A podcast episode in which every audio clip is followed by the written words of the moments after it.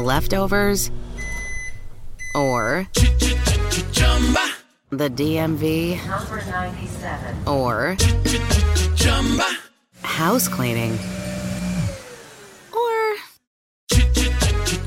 Chumba Casino always brings the fun. Play over a hundred different games online for free from anywhere. You could redeem some serious prizes. Chumba. ChumbaCasino.com. Live the Chumba life. No purchase necessary. Void where prohibited by law. T plus terms and conditions apply. See website for details. It's time to welcome winter in New Jersey.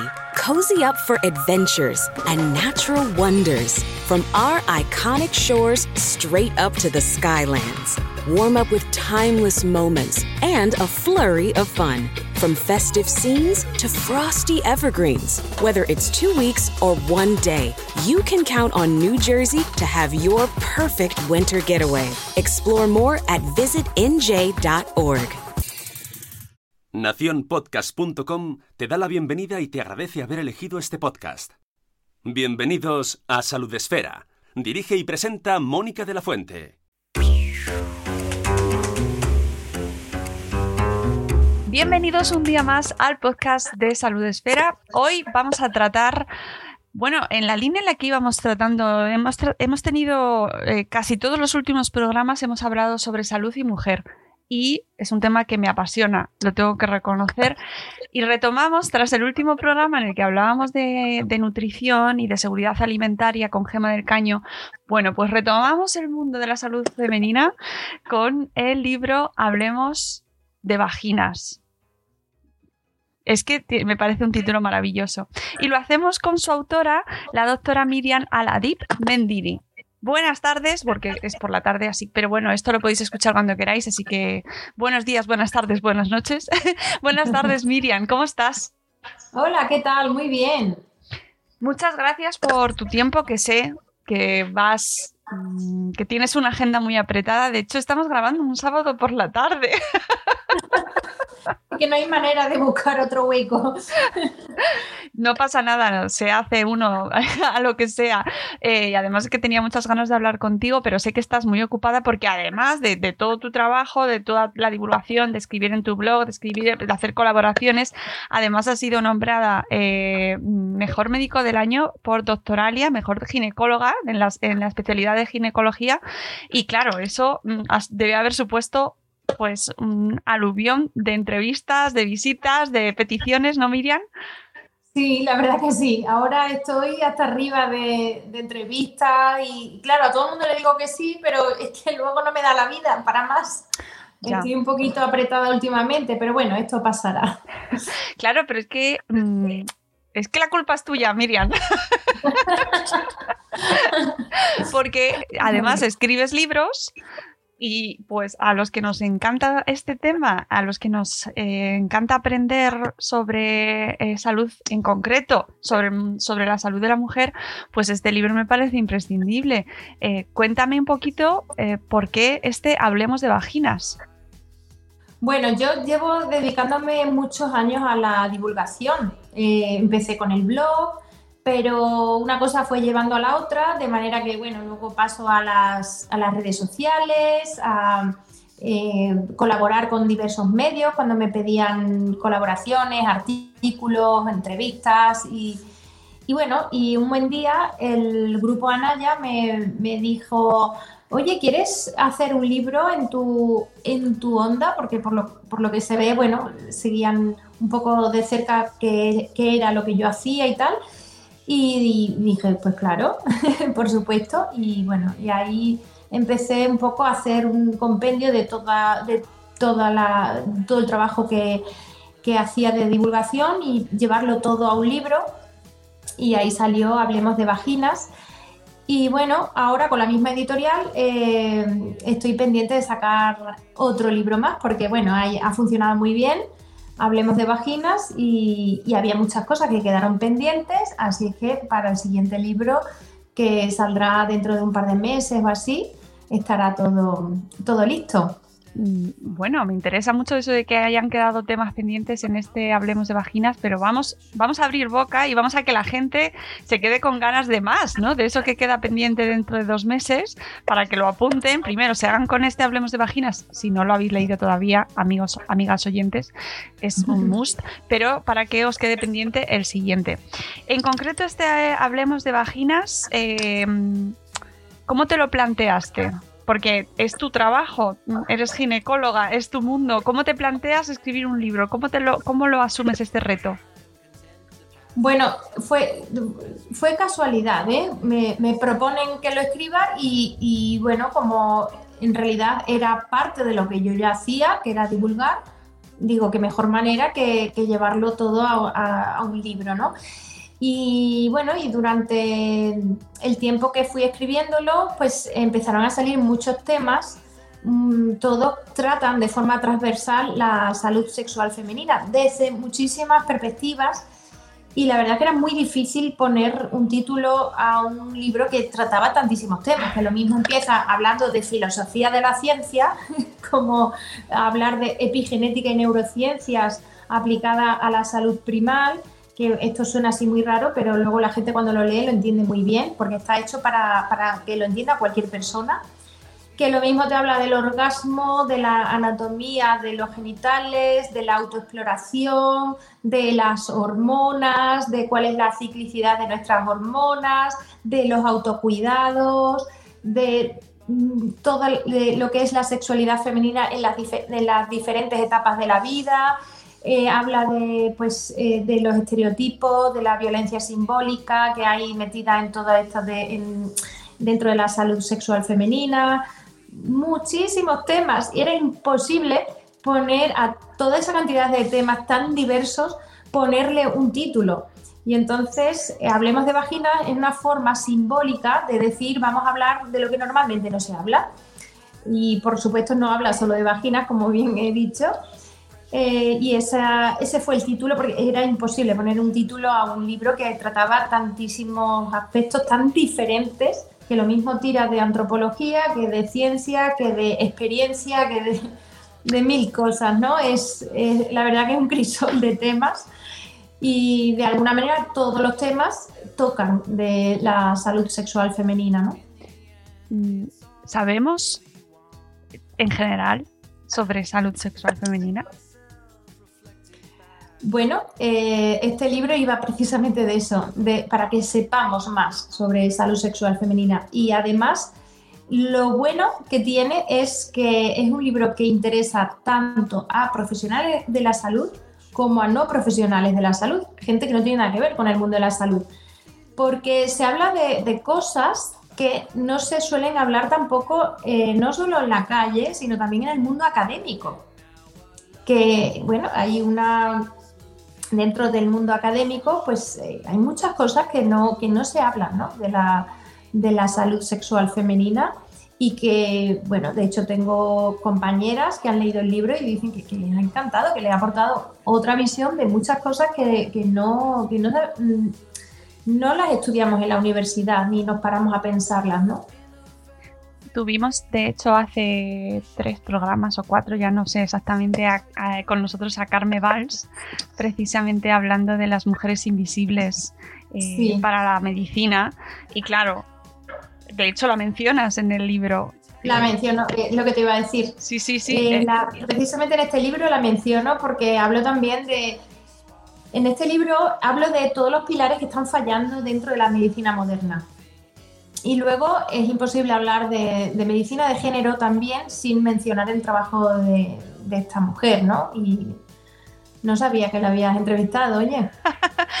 sí, sí, es que de hecho llevo una racha hablando de mujeres y medicina y salud, eh, muy interesante. La anterior tuvimos, hemos hablado también eh, bastante de endometriosis, que además también tienes tú un libro sobre, sobre ese tema y, me parece, al final vamos trazando una línea eh, que nos va, nos va dejando muy claro que la mujer va, está, ha sido invisibilizada durante la historia, en, su, en su rol, en su anatomía, ¿no? Cómo se, y además tú lo comentas en el libro, cómo no se estudiaba correctamente, no se conocía correctamente la anatomía femenina, porque además siempre se nos ha estudiado en comparación con el hombre, ¿no? Y, el hombre era el sujeto eh, eh, sobre el cual nos comparaban a las mujeres y sobre el cual se decidía ¿no? la, medicina y, y qué, nos, qué, podía pasarnos a nosotras.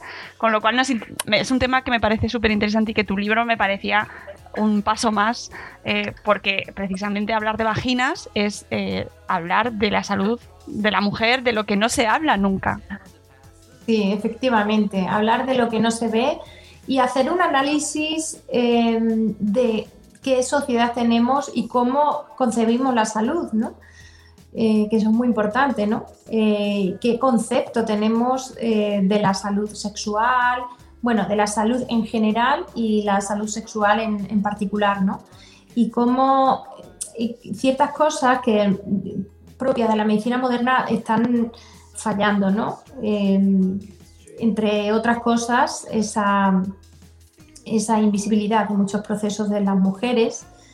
Eh, otra de las cosas de las que se habla en el libro, se habla de depresión postparto, de duelo perinatal, de cuando pierdes un bebé, el duelo que se produce, eso está totalmente invisible ¿no? para la ciencia también, que ya poco a poco se va, se va abriendo ¿no? todo, todo ese conocimiento que se necesitaba para que podamos, eh, podamos eh, cuidar de, estas mujeres, ¿no? Cuando están pasando por ese, por ese drama. Bueno, eh, ya que hablo de, esto, eh, decir que tengo, no, sé dónde lo tengo ahora mismo, pero tengo, ah, mira, aquí lo tengo, este libro que se descarga gratuitamente en internet y es para mujeres que han perdido sus bebés y, ah. y, para profesionales para saber cómo abordar esto, ¿no? se, llama Atención Profesional a la Pérdida y el Duelo durante la Maternidad, que es una guía clínica que se hizo para el SES, de la cual soy coautora. Y aquí se habla de ese tipo de duelo tan invisibilizado, ¿no? Para que podamos mm, saber comunicar y, no hacer más daño ¿no? del, que, del que se produce cuando una mujer embarazada pierde su bebé durante el embarazo en cualquier punto del embarazo, ¿no? Desde el principio hasta el final y justo después del parto, eh, cuando se pierde un bebé en todo este proceso, pues se produce un duelo muy invisible, que se llama, es el duelo gestacional, y que bueno, y que de esto también hablo en el libro, incluso de algunas experiencias personales, ¿no? De, eh, de lo que es este tipo de duelo, ¿no?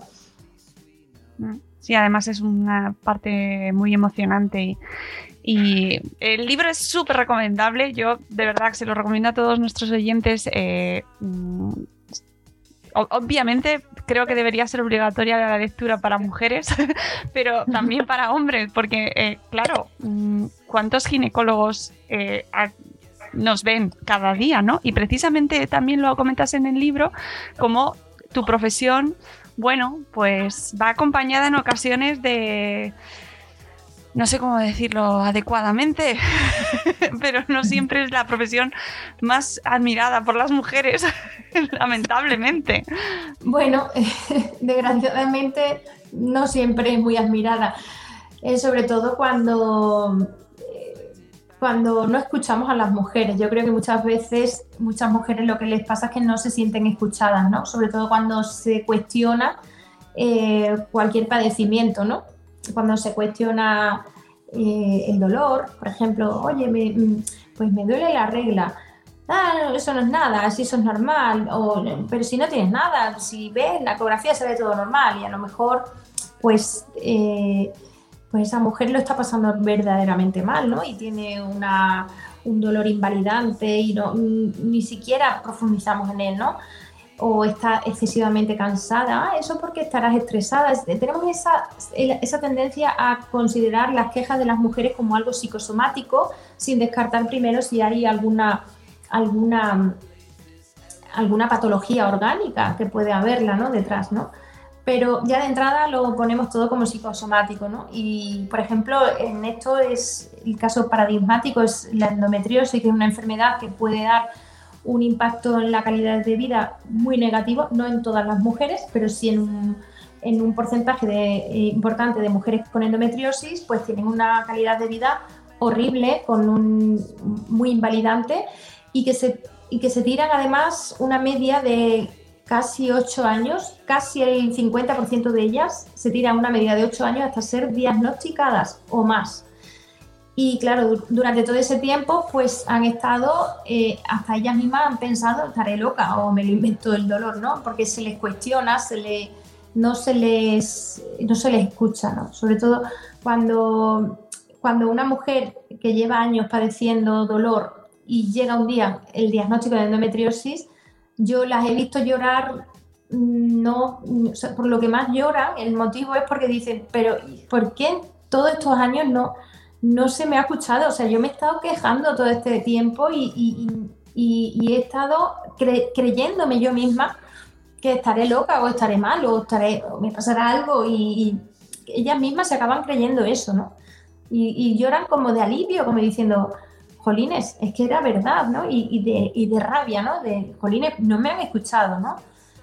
Eh, bueno, pues estas cosas pasan eh, cuando la medicina moderna, pues se basa mucho en la tecnología, en el tecnocientificismo y toda esta serie de cosas y muchas veces fallamos en lo más importante, que es escuchar y no, no cuestionar ni juzgar a, quien tienes enfrente, ¿no? Sino escuchar, oye, ah, me duele la regla, sí, pues bueno, dime, ¿cuánto te duele? ¿Te, cede con un paracetamol o, tienes que tomar muchos analgésicos y aún así no te cede? ¿Te llegas a marear? ¿Te, em, tienes que quedar en la cama y no puedes con tu vida? Em, además te duele cuando defecas o cuando orinas, tienes dolor con las relaciones, vamos a profundizar, vamos a escuchar y vamos a profundizar en, lo que, en la queja ¿no? que tiene la persona que se sienta frente a ti, ¿no? Pues eso, en eso fallamos mucho de, eh, la medicina moderna, ¿no? Ah, bueno, la ecografía sale bien, no tienes nada. Pero ¿qué es más importante, la ecografía o la queja de, de la paciente? Es como si diéramos mucho más valor a todo lo que te diga los, eh, pues, lo, tecnológico, ¿no? Las pruebas complementarias tienen más valor que la parte clínica, cuando debería ser al revés. En cuando viene una paciente a mi consulta, lo primero que tengo que hacer es la parte clínica y luego las pruebas complementarias. ¿Qué es la parte clínica? Pues el anamnesis, que es eh, la entrevista, ¿vale? Anotar todo lo que me está diciendo. Y luego otra parte de la clínica es la exploración. Es algo que no depende de máquinas, ¿vale? La ecografía es prueba complementaria. La analítica es prueba complementaria, que como su nombre indica es para complementar el, el diagnóstico, para poder hacer el diagnóstico, para complementar a la parte clínica. Pero lo hacemos al revés no escuchamos nada, nos da igual la anamnesis, hacemos la ecografía, ah, útero ovarios normales, para casa.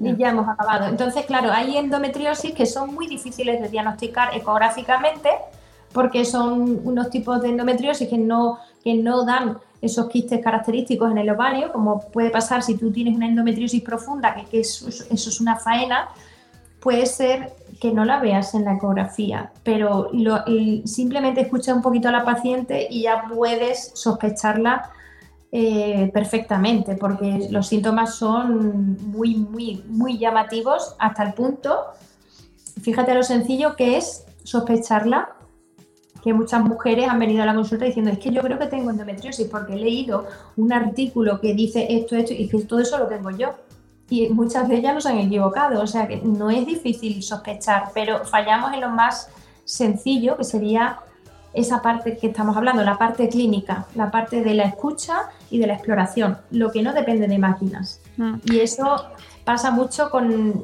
con esta evolución tecnocientífica tan, tan exagerada, ¿no? Que hacemos muchas pruebas, hacemos, le damos al final más valor a las pruebas complementarias que a, lo que nos dicen eh, la parte clínica ¿no? de, la cuestión. Y aparte, además, eh, relacionado con la endometriosis, eh, tenemos, hemos convertido la menstruación en un proceso. Yo he crecido pensando que dolía porque así nos se ha transmitido. La menstruación tenía que doler, de hecho, eh, desde que tenías la primera regla ya te estaban diciendo no, te tienes que tomar estas pastillas para, mm, para soportar el dolor menstrual y era pues lo más normal del mundo. Nadie te dice que no tiene que doler la regla. Bueno, cuando duele la regla, eh, lo suyo sería buscar la causa. Entre ellas puede estar una endometriosis, eh, pero luego hay hay situaciones en las cuales eh, hay un, exceso de estrógeno con respecto a progesterona, por ejemplo, cuando hay un hiperestronismo, esta situación genera más síndrome premenstrual, genera más dolor con la regla. Y ese hiperestronismo podemos eh, mejorarlo. Hay una, a ver, eh, tenemos el eje hipotálamo hipófiso ovárico, ¿vale? Que fabrica estrógenos en la primera fase del ciclo, fundamentalmente estrógeno y fundamentalmente progesterona en la segunda fase del ciclo.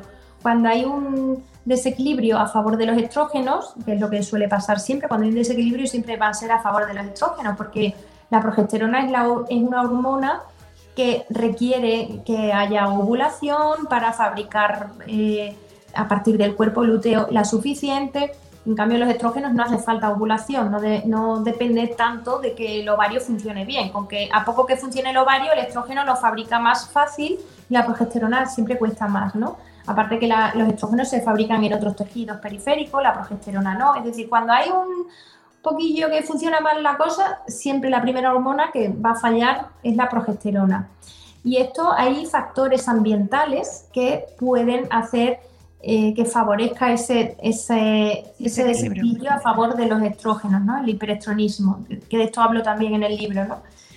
Y, ese, y esos factores ambientales eh, muchas veces pues son cosas muy básicas. El, estrés, el, el, comer muchos alimentos procesados, el, el sedentarismo, en fin, todos los malos hábitos eh, también están los disruptores endocrinos, hay muchas cosas ambientales que pueden hacer que ese eje hipotálamo hipófiso ovárico pues tenga ese desbalance ¿no? a favor de, los estrógenos. Entonces estas cosillas pues también eh, explicarlas y, claro. para, buscar la base del problema. Y luego hay casos que, eh, que son muy realmente intensos, ¿no? como por ejemplo están estas mujeres que literalmente antes de la regla se deprimen, o sea, una depresión, como una depresión mayor, que se quieren suicidar cada mes, vamos, lo que le llaman síndrome disfórico premenstrual. Pues eh, esto, em, eh, de esto no se habla nada tampoco, ¿no? Y, y, a lo mejor, pues esa mujer se puede beneficiar de progesterona natural micronizada en segunda fase del ciclo para contrarrestar el efecto estrogénico podemos buscar cosas, pero claro, si no escuchamos, ¿qué, vamos a buscar? ¿no? Y,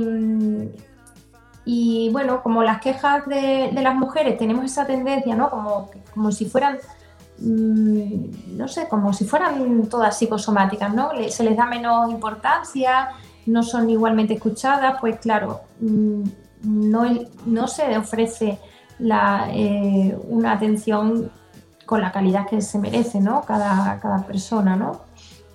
Sí, es que es así. es que no, nadie te informa sobre eso. Es decir, eh, en una vida de una mujer eh, que tenga unas visitas normales a su médico de cabecera y sus revisiones ginecológicas cuando tocan, si es que tiene que ir muy a menudo, no no es lo más normal que te cuenten ese tipo de cosas o incluso que exista divulgación general sobre la menstruación, que fíjate que ya estamos en el 2021 y, sabemos mucho más sobre cómo depilarnos y cómo quitarnos todos los pelos del cuerpo y qué cirugías estéticas se pueden realizar para, mejorar de manera visible, ¿no? Eh, pero no se sabe cómo funcionan. Estamos totalmente alejados sobre el funcionamiento de nuestro cuerpo. Sí, sí, totalmente. Hay una desconexión importante con el propio cuerpo. Eso y aparte mm, muchos problemas que tenemos es por falta de, autoconocimiento, ¿no? o falta de conciencia corporal también. Por ejemplo, eh, cuando eh, yo lo que observo que muchas mujeres como si lo que tuvieran entre las piernas como si no les perteneciera, ¿no? Como si eso no fuera suyo. como que, bueno, de hecho, a la consulta, ¿cuántas veces han venido mujeres porque se han notado un granito en la vulva? O un granito, ¿eh? Y que si lo hubiera salido en otro sitio no se hubieran alarmado, pero la vulva, como que eso es. Mm, yo veo, observo que a algunas le entra como, como una especie de, mal rollo, y dice, Dios mío, ¿qué puede ser esto? Mucho miedo, ¿no? Eh, porque no tenemos integrado en nuestro cerebro esa parte del cuerpo, ¿no? Como nuestra.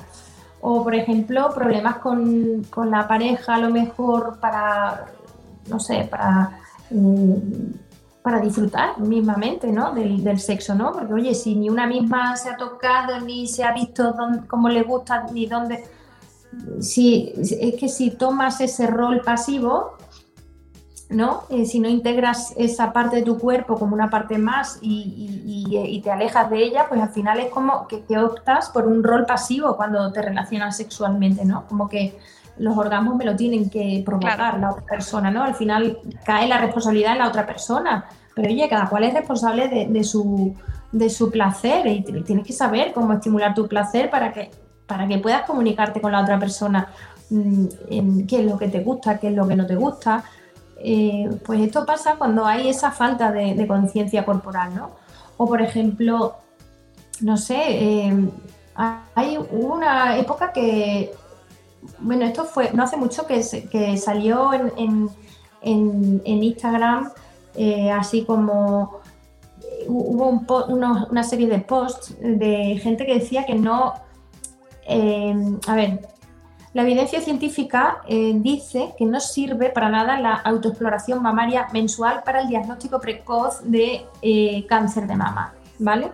Que al revés, que da, es incluso peor porque eh, genera más pruebas innecesarias y, al final, bueno, el resultado es peor, no, no mejor. Ni, ni, diagnosticamos antes un cáncer de mama y encima metemos muchas pruebas complementarias innecesariamente. En cambio, esto, eh, por otro lado, dice, pero vamos a ver, si cuando viene una mujer a la consulta con un cáncer de mama que ha dicho, me noto aquí un bultito, y luego un cáncer de mama, a ver, entonces eh, eh, puede resultar, mm, pero ¿cómo es posible que salga esto en, un estudio si luego cuando se lo notan y vienen a la consulta, oye, pues ha servido, ¿no? La autoexploración. Entonces, ahí lo que vengo a decir es que lo que realmente tenemos que tener es conciencia corporal, que no es, la autoexploración no es una mera, si la usas como una mera técnica de, hacer los circulitos así, o que si, ¿sabes? Si tú lo haces como algo técnico, no sirve. Incluso es más, te vas eh, si, eh, no sirve. Si no tienes conciencia corporal, no sirve. Eh, una cosa es autoexploración mamaria mensual y otra cosa es tener conciencia corporal. ¿Qué es tener conciencia corporal? Oye, pues a ver lo que tengo, no tenerme miedo, poderme tocar una teta sin, que me tiemble el cuerpo, ¿no? De, qué miedo, a ver si me voy a tocar algo. Entonces, cuando tú tienes una distorsión de la conciencia corporal, o bien te tocas lo que no tienes, ¿vale? O bien no te tocas de nada, tienes de todo y no, y, o sea, tienes algo y no te lo tocas. Es decir, hay una distorsión de la percepción porque tú te tocas con miedo. Cuando tú tienes miedo, cuando tú tienes falta de conciencia corporal y, tienes miedo a tu cuerpo, al final ocurre esto, ¿no? Entonces se dice, venga, una técnica para detectar, ya, ahora como una religión todos los meses me lo hago, pero si es que no se trata de eso, se trata que tú te conozcas tu cuerpo porque tu cuerpo es tuyo, si simplemente duchándote ya te estás tocando, no hace falta hacer una técnica como tal. Simplemente tener conciencia corporal, tan, tan básico como conocerse y ya está. Y eso es bueno siempre, porque si tú te conoces, cuando tengas algo te lo vas a notar, dices, ah, pues esto no estaba aquí. Pero no, no sirve una mera técnica. Eh, lo que no se puede sacar la lectura es decir, pues entonces no nos tocamos. ¿Cómo que no nos tocamos? ¿Sabes? Es que tenemos esa polaridad. Entonces, una cosa es eh, mm, hacer una técnica y encima con miedo, entonces claro que te vas a, tocar de todo sin tener de nada. Y, otra cosa es conocerse. Y conocerse siempre es bueno y tener conciencia corporal y no tenerse miedo. Y que te puedas tocar una teta sin que te tiemble el cuerpo de, miedo, ¿no? Y, yo he visto las dos polaridades. Eh, cuando hay falta de conciencia corporal, he visto los dos extremos. O sea, mujeres que esto es la mayoría, que se tocan de todo y no tienen de nada, ¿vale? Porque a lo mejor se, han notado justo antes de la regla, alguna cosa, por eso siempre les digo, lo, ideal es que si te notas mm, la glándula mamaria más, digamos, con mm, más densa, ¿no? Antes de bajar la regla, no es el mejor momento tampoco para sacar conclusiones. Espérate que te baje la regla y después de la regla, pues, pues ya puedes sacar conclusiones, ¿no? Pero esa, eh, eh, ese es un extremo, ¿no? Me toco de todo y no tengo de nada y he visto justamente la antítesis. Mujeres que tienen un mazagote ahí en la mama que dicen, pero vamos a ver, ¿cómo no te has dado cuenta de esto? Y no lo han querido ver porque tienen miedo. Es decir, no me toco así bien, así, intento no, no verlo y al final no lo ves porque te, da miedo. O intento buscarme de todo y, y, que me encuentro de todo sin tener de nada. Esto es falta de conciencia corporal. Sí, y, no, y de conocimiento de cómo funcionamos como mujeres, ¿no? Como bien explicas en el libro, cómo somos eh, cíclicas, ¿verdad? Que eso es fundamental que lo sepamos y cómo funciona nuestra menstruación en nuestro cuerpo, cómo vamos cambiando, que no somos las primeras, es igual el primer de al primer, primero de mes que a finales, ¿no? ¿Qué implica eso? Claro, es, que somos cíclicas. Eh, es que en una fase del ciclo tenemos una serie de cambios y en otra fase del ciclo otra serie de cambios. Em, entonces, eh, el, porqué de todo esto es por, un embarazo. Si tú te embarazas, eh, tienes que bajar la, vigilancia inmunológica para, evitar que ese embarazo pues, ataque tu sistema inmunológico al embarazo. Eh, tiene que mm, aumentar el catabolismo, es decir, meter nutrientes hacia la sangre. tienes que estar más tranquila, bueno, pues todo esto lo hace la progesterona en la segunda fase del ciclo. ¿Por qué? Por si estamos embarazadas. Pero claro, no podemos estar así todo el tiempo. Entonces, ¿qué hacemos en la primera fase del ciclo? Justo lo contrario. Entonces los estrógenos suben otra vez la vigilancia inmunológica, eh, aumentaría el, anabolismo, em, estaríamos más activas, es decir, en todos los sistemas del cuerpo va cambiando todo cíclicamente y eso es lo que me gusta llamarle a mí como pongo en un artículo, la saludable alternancia cíclica de las mujeres. En lugar de estar siempre lineales y en un punto medio, que sería lo ideal, pues nuestro punto medio, en lugar de ser siempre lineal, pues nuestro punto medio es subo vigilancia inmunológica, la bajo. Eh, subo primero anabolismo, luego subo eh, lo contrario, el, catabolismo. Em, estoy más activa en la primera fase del ciclo, en la segunda fase del ciclo menos activa. Es decir, vamos cambiando y esto no es nada ni positivo ni negativo, es lo que es, no, no, es malo, no, no, es una enfermedad ni estamos locas. Lo que pasa es que luego nos hacen ver que el modelo ideal de mujer es una mujer completamente lineal, que no cambia en ninguna fase del ciclo, hipersexualizada. Y claro, cuando salimos de ese estereotipo, pues cuando queremos, eh, creemos que eso es lo ideal y queremos ser así y vemos que no, somos capaces de estar siempre así lineales, pues nos podemos frustrar mucho, incluso creernos enfermas o creernos locas o creernos lo que sea sin estarlo, ¿no? Sí, cuántas veces no se comenta, porque al final de la menstruación lo, lo que más se queda y lo que más se hereda es que estás en esos días del mes, como estás insoportable porque estás en esos días del mes, que es como, por favor, es lo único que sabéis de la menstruación. Sí, totalmente. Y como que todo lo que tenga que ver con mujer y hormonas, todo eh, se estigmatiza mucho.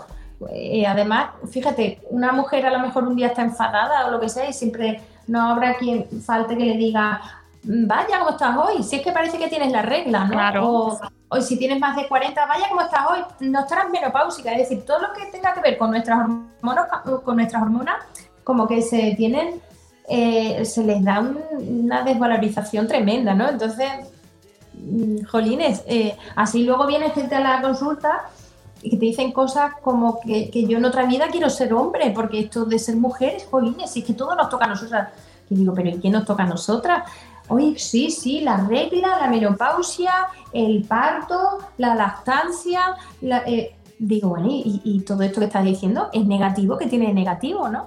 Es que se vivencia todo lo femenino con, una carga de negatividad y de algo peyorativo que yo no lo entiendo. Es más, fíjate la de veces que me dicen algunas mujeres, esto lo cuento en el libro, qué pena, mm, a mi hija pequeña ya le ha bajado la regla, pobrecita, ¿no? Pero esa misma mujer, cuando se le va la regla, qué pena, se me ha ido ya la regla. Pero entonces, ¿en qué quedamos? Es que nos da pena todo, todo, si tenemos la regla porque la tenemos, si no la tenemos porque no la tenemos. Eh, entonces, bueno, por un lado sí que es cierto que hay mujeres que puedan tener algún problema, eh, con, pero eso no por ser mujer, sino que tengan pues dolor con la regla por algún problema que tengan, bueno, vamos a intentar solucionarlo, pero no digamos que la regla ya es una pena, ya en sí, misma, en sí misma, ¿no? O que tener la menopausia es una pena, pero ¿por qué es una pena la menopausia? No, no tiene, o sea, en sí misma es una etapa de la vida, simplemente es un cese de la, de la vida reproductiva que vale, que si tienes un problema en la menopausia, bueno, ya lo, arreglamos, pero no vamos a, decir ya una pena tener la menopausia. ¿Qué pena va a ser tener la menopausia? Si, es otra etapa más de, la vida, que no, no es una enfermedad, ¿no? No, ya, no sé, es que está patologizado todo, ya todos nuestros procesos están patologizados desde, precisamente desde la regla ya empezamos a tomar eh, pastillas, a, comprar eh, productos de higiene que, que encima mm, nos dejamos ahí el pastizal y más.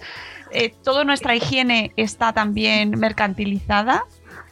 al final todos nuestros procesos naturales se han convertido en un proceso casi artificial y además mercantilizado. Totalmente, sí, sí. Mm. Y a mí la, cuestión que me produce esto es cómo salimos de este bucle. Con autoconocimiento, eh, conocer cómo es, nuestro cuerpo, cómo funciona y siendo dueñas de nosotras mismas, ¿no? Y, adueñarnos de nuestros cuerpos, ¿no? No que nuestra sexualidad es como si no nos perteneciera, ¿no? lo de la sexualidad es muy interesante porque hablas mucho del clítoris, que es también gran protagonista En el libro se habla de, un poco de la anatomía interna del clítoris, todo esto de que eh, toda esta polémica de que si los orgasmos que si son de la vagina, que si son del clítoris, todo eso. Hago un repaso mm, de la bibliografía científica actual sobre esto y también otros fenómenos como el squirting, que es lo que le llaman la eyaculación femenina y todas estas cosas, también hago un, repaso bibliográfico de, qué es y qué no es, ¿no? Todas estas cosas que nos pasan a las mujeres y que, y que bueno, que están muy poco estudiadas y, de las que no se habla nada, ¿no? Nada. No, ah, de hecho, hay muchas mujeres que no saben eh, nada de su vagina hasta que llegan al parto, si tienen parto. O lo que tienen en relaciones sexuales, pero de aquella manera, ¿no? Fíjate hasta qué punto eh, el desconocimiento eh, a mí me da mucha pena porque el desconocimiento se basa mucho en el asco y la vergüenza. Digo, qué pena, ¿no? Que, tengamos asco o vergüenza por, nuestro cuerpo, ¿no? Eh, yo he llegado a ver mujeres que me han dicho, es que ponerle óvulos, se lo tengo que decir a mi marido que me los ponga, porque es que me da un asco, me da un asco tocar eh, eso por dentro. Digo, pero ¿cómo te puede dar asco, mujer, tocarte en la vagina? Y también eh, yo te cuento casos que he conocido, ¿vale? Eh, otro caso. Mm, doctora, vengo porque es que mi pareja me ha tocado ahí dentro una cosa muy rara y a ver qué puede ser. Y lo que le ha tocado el cuello del útero. Pero es que ella no se conoce ni el cuello del útero, ni se lo ha tocado nunca, ni nada, ¿no? O tengo ahí una cosa muy rara, muy rara, y a lo mejor es una carúncula del himen. Y ya incluso veo a niñas de 13, 14 años que vienen con sus madres diciendo que la niña que le pasa tiene eso muy raro, porque ven los labios menores más gorditos y piensan que, que le pasa algo ahí o que, que, eso no es normal. Y oye, ¿qué podemos hacer para quitar? En fin, por eso está tan en auge todo esto de la cirugía estética vulvovaginal y todo esto, que es una pasada ya, porque eh, parece que los estereotipos que ya han llegado incluso a estar entre nuestras piernas y todo la culpa de esto es toda la industria del porno, ¿no? Que, ha hecho que al final es la sexualidad que, primera que se ve cuando tú entras en internet, tú pones vulva o vagina o sexo y te van a salir vulvas sin ningún pelo, con los labios menores pequeñitos, eh, con un color rosado, con, en fin, como si esa fuera la vulva eh, como, si, fueran así las, vulvas, ¿no? En realidad. Y bueno, normalmente no son así, como sale en toda la, la, imagen de la industria del porno, ¿no? Entonces, claro, todo esto hace mucho daño, ¿no? En el inconsciente colectivo, ¿no? En cuanto te sales un poco de ahí, puede, puede, cualquiera puede pensar, pero ¿y qué feo tengo yo esto, ¿no? Y te lo dicen mucho en la consulta, qué cosa más fea, ¿cómo puedes trabajar en esto, ver esta cosa tan fea, ¿no?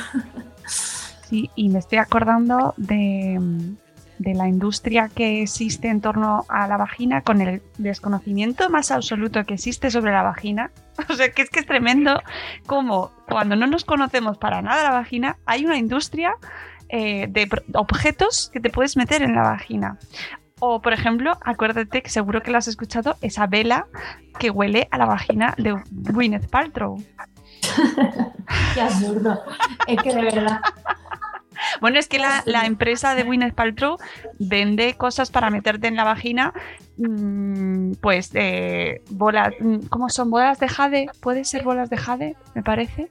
Huevos de jade. Huevos de jade, huevos de jade, exactamente. Que me parece como, mm, chica, no nos conocemos cómo funciona la menstruación, pero te vas a comprar un huevo de jade que te va a costar un huevo. Para que porque claro, eh, eh, cuidado porque la mercantilización de, lo, de todo esto no solo ya se está viendo también en el mundo alternativo, ¿eh?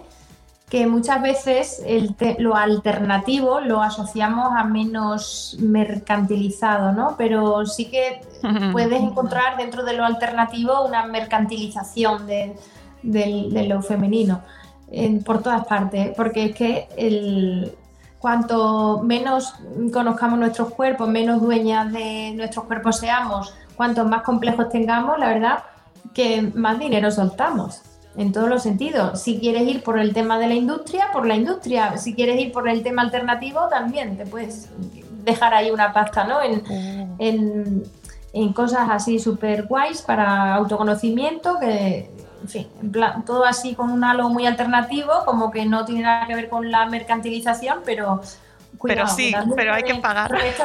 lo de Winner Paltrow, desde luego, eh, no va por el por la vía típica, ¿no? Pero ahí está sacando ahí provecho de, todo esto, ¿no? Claro, y al final se aprovecha, o sea, ha cogido un nicho fantástico, ¿no? Encima mujeres que tienen mucho dinero o, o van o a las que saca mucho dinero, porque sus productos no son nada baratos, pero ha cogido como, ha sabido, es muy lista, ha sabido ver ahí, mira, unas mujeres... Lo de la vela que huele a, su vagina, de verdad, eso me ha matado, ¿eh? pues se agotan que a todo esto no tenemos ni idea. Es decir, nos han dicho que las vaginas tienen que oler eh, a otra cosa porque se supone que las nuestras huelen mal. Sí, es que ese es un nicho de mercado muy bueno porque, claro, eh, si convencemos a las mujeres que, el flujo, que huelen mal y tal, pues claro, es que tú fíjate en los anuncios, ¿no? De, pues con tecnología para el olor, no sé claro que si absorbe no sé cuánto, porque claro, todo lo que sea decir que lo nuestro es asqueroso, pues al final eh, es un buen nicho de mercado todo eso, ¿no? Cuanto más descontentas estemos con nuestros cuerpos, mejor. Y cuanto más asco nos dé todo, mejor. Mira, pues te vendemos unos óvulos para el olor, para no sé qué, pero en fin, eso siempre, siempre juega a favor de la industria, ¿no? y bueno, Ahora la, higiene femenina, bueno, no te imaginas si en Silicon Valley ya han destinado ahí un nicho bueno para esto, ¿eh? y los del Silicon Valley no tontos no son. Y, están, pues eso, que una de inventos con jabón de no sé qué, que lleva no sé cuánto, que si lleva el probiótico tal, porque así tu, tu vulva no sé qué. De verdad, eh, ¿a dónde vamos a llegar? Y no hace falta tanta, tanto producto caro ahí para, para que tengamos las vaginas así o asado. Para empezar, la vagina no se lava, la vagina es el tubo elástico que está hacia adentro y lo de fuera es la vulva. Y vamos, como si te quieres lavar con agua solo, no pasaría nada. Pero esto de inventar productos para, para que huela a rosas, pues, en fin, es que es. un temazo. Lo que, lo que sí que quiero que quede ahí, sobre todo, es el tema del autoconocimiento, para que luego, cuando vamos avanzando también en nuestra etapa de la vida, ¿no? pues eh, sepamos lo que nos está pasando. Y, yo que sé, es que me, acuerdo, por ejemplo, de generaciones anteriores que tras partos eh, sufrían incontinencia de por vida y de manera mm, prácticamente generalizada. Es decir, eso, saber cuidar nuestro cuerpo, cuidar nuestro suelo pélvico, por ejemplo. Sí, y saber em, no conformarnos con, las cosas, ¿no? Es decir, eh, oye, mm, eh, me está, tengo la vagina seca, dice que tengo la menopausia y tal, y, conformarte con eso. ¿Cómo te vas a conformar? Oye, si tienes un problema que te impide disfrutar del sexo como antes, oye, pues vamos a, intentar eh, volver a tener un sexo placentero, ¿no? La sexualidad es inherente al ser humano desde que nace hasta que muere, ¿no? ¿Por qué te vas a conformar con no disfrutar del sexo? Porque te pase tal o cual. Oye, si tienes un problema, consúltalo y vamos a, por ello, ¿no? O no sé, o eh, bueno, es que como tengo la menopausia, pues ya no, no tengo ya no tengo ganas y tal, y como que nos echamos mucho a perder, ¿no? Oye, no hay que conformarse, hay que hay que estar bien, que, tú sigas disfrutando de la vida, no, no que estés ahí ni, un extremo ni el otro, ¿eh? Tampoco pretender ser como una jovencita de 20 años cuando tienes 50, ¿vale? Pero tampoco echarte a perder y, conformarte y, que, y ya decir, ah, como ya tengo una edad, pues ya nada, ya. Claro. Ya que me coja el, que me coja el tren, ¿no? Ya para qué, si ya. No hay que conformarse, ¿no? Y por ejemplo, tengo una incontinencia urinaria bueno, pues me pongo esto y ya está y me aguanto. ¿qué, te vas a aguantar eso si eso te da mala calidad de vida? Es decir, cuando tienes mala calidad de vida, oye, no te conformes así, ¿no? Ves a mejorar tu calidad de vida y, tienes derecho a, estar bien y, y, tienes que quererte y, quieres, y, tienes que querer estar bien no conformarte con, las cosas, ¿no? y saber de dónde viene la incontinencia, por qué, que no es una cosa que, que somos mujeres y nos va a pasar. claro, ¿sabes? si tienes incontinencia, bueno, pues vamos a tratarla. ¿Qué tienes? ¿Que ir a fisioterapia de suelo pélvico? Pues a fisioterapia de suelo pélvico, pero, pero si, eh, eh, seguro que tiene una solución eso, ¿no? Vamos a solucionarlo pero no conformarnos con, cualquier miseria de estas, ¿no? Porque no deja de ser una miseria. Tener una incontinencia urinaria eh, es que te, sobre todo cuando son muy, acentuadas, muy acentuadas, que te, te incapacita muchísimo, que no, no estás tranquila, que estás siempre que si con compresa, que esto, que puedes manchar cualquier momento, que, en fin que no es fácil la vida cuando tienes una incontinencia urinaria, no es nada fácil para una mujer esto, ¿no? Eh, sobre todo cuando son ya, estoy hablando de incontinencias ya que, muy establecidas y que, en fin, que, por supuesto que, es un impacto muy negativo para, la calidad de vida. ¿eh? Incluso yo veo mujeres pues como que llegan a un punto ya, digo, pero ¿cómo has aguantado tanto, no? ¿Por qué no no hemos empezado antes con esto, ¿no? Y, hubiéramos solucionado esto mejor, ¿no? O, por ejemplo, con la atrofia genitourinaria, que se empieza a secar la vagina y algunas se aguantan y se aguantan y ya está, y van eh, inhibiéndose en su vida sexual y van, pues eso, pues no tienen miedo a tener pareja, intentan evitarlo porque claro, se le está cerrando la vagina, pero ¿qué necesidad tienes de, permitir eso, ¿no? Si hay un tratamiento para esto, pues no te conformes, ten bien tu vagina para que, esto no, te acompleje ni te, impida eh, ese complejo, pues disfrutar de tu sexualidad, ¿no? Y de conocer a una persona. que muchas mujeres, ya te digo que veo que como que se conforman con estas cosas y no buscan solución, ¿no? Mm, es verdad. Sí, sí, además como antes no se hablaba y se, callaban, no se quería comentar, se daba por hecho que todo el mundo lo iba a pasar, que todas las mujeres lo pasaban, ¿no? Pues amigas, no. Revelémonos, por favor. Seamos mm, dueñas, claro, sí, dueñas, dueñas de nuestro cuerpo eh, que, funciona... Mm, muy bien, pese a lo que pueda parecer, ¿no? Que parece que todos son problemas, ¿no? Que, tenemos un montón de, problemas propios de nuestro cuerpo, pero al final funciona de maravilla y tenemos que aprovecharlo y vivirlo lo mejor posible. Miriam, eh, muchísimas gracias. Yo animo a todas nuestras oyentas a que se hagan con el libro, a que se lo, se lo señalen, se lo pongan con esos apartados. Eh, que la información es el poder, eso está clarísimo.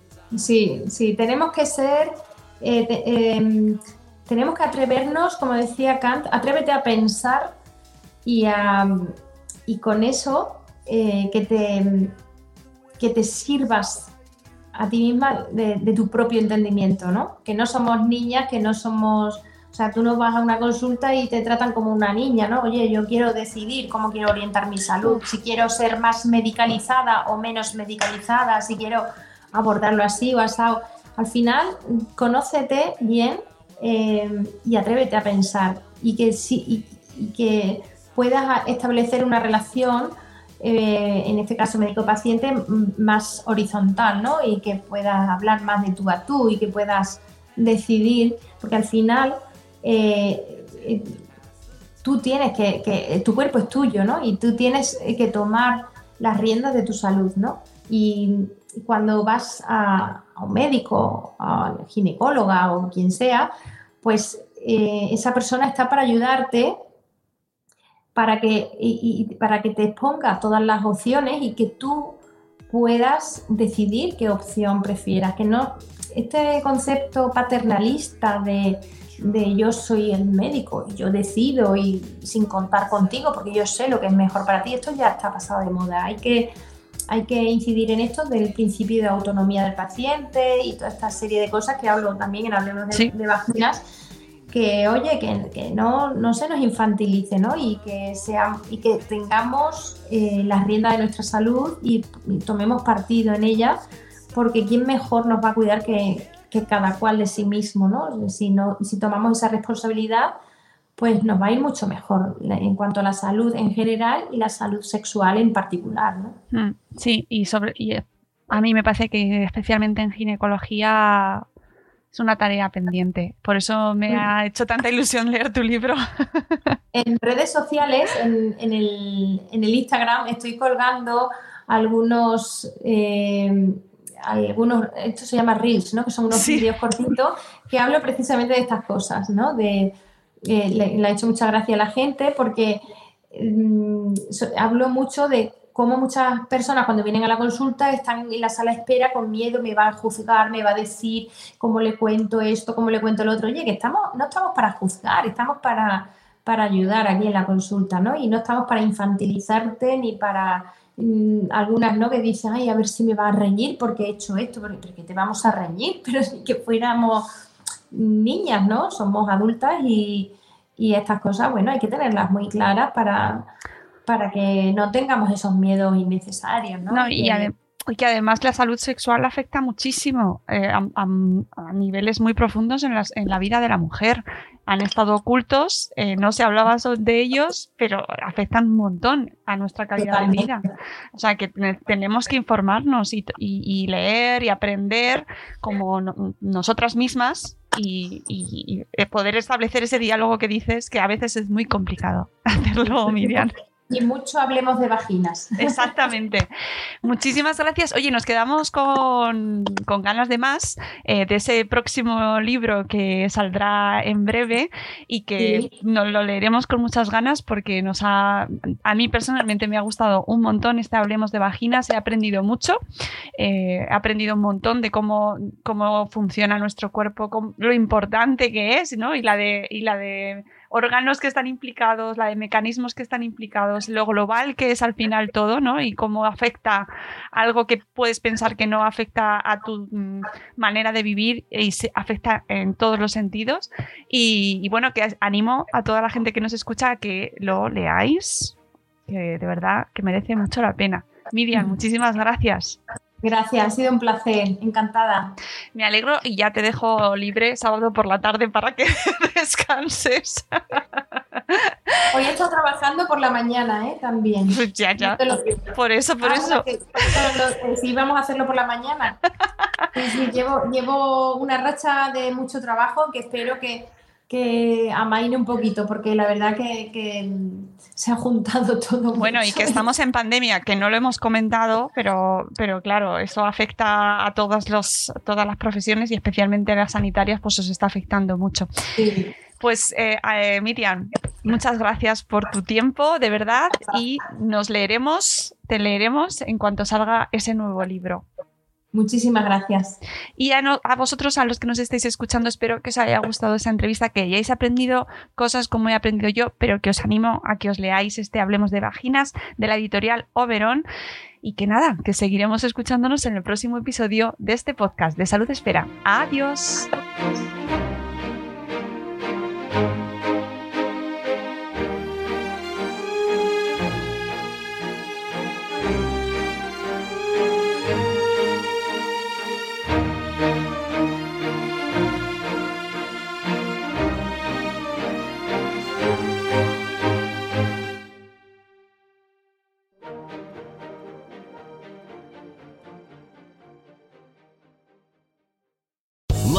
Casino asking people what's the weirdest place you've gotten lucky? Lucky? In line at the deli, I guess? Aha, in my dentist's office. More than once, actually. Do I have to say? Yes, you do. In the car before my kids' PTA meeting. Really? Yes. Excuse me, what's the weirdest place you've gotten lucky? I never win and tell. Well, there you have it. You can get lucky anywhere playing at LuckyLandSlots.com. Play for free right now. Are you feeling lucky? No purchase necessary. Void where prohibited by law. 18 plus. Terms and conditions apply. See website for details. Feeling stuck in your current job? Looking for a career pivot? Are you a proven leader looking to step up? The University of Maryland's Robert H. Smith School of Business prepares students to meet challenges, solve problems, and obtain a profound understanding of how to operate in the modern economy. With MBA and MS programs offering flexible options to fit your lifestyle and goals. GMAT and GRE not required. Learn more today at go.umd.edu slash Smith School. University of Maryland Smith School of Business. Inspired, fearless, unstoppable.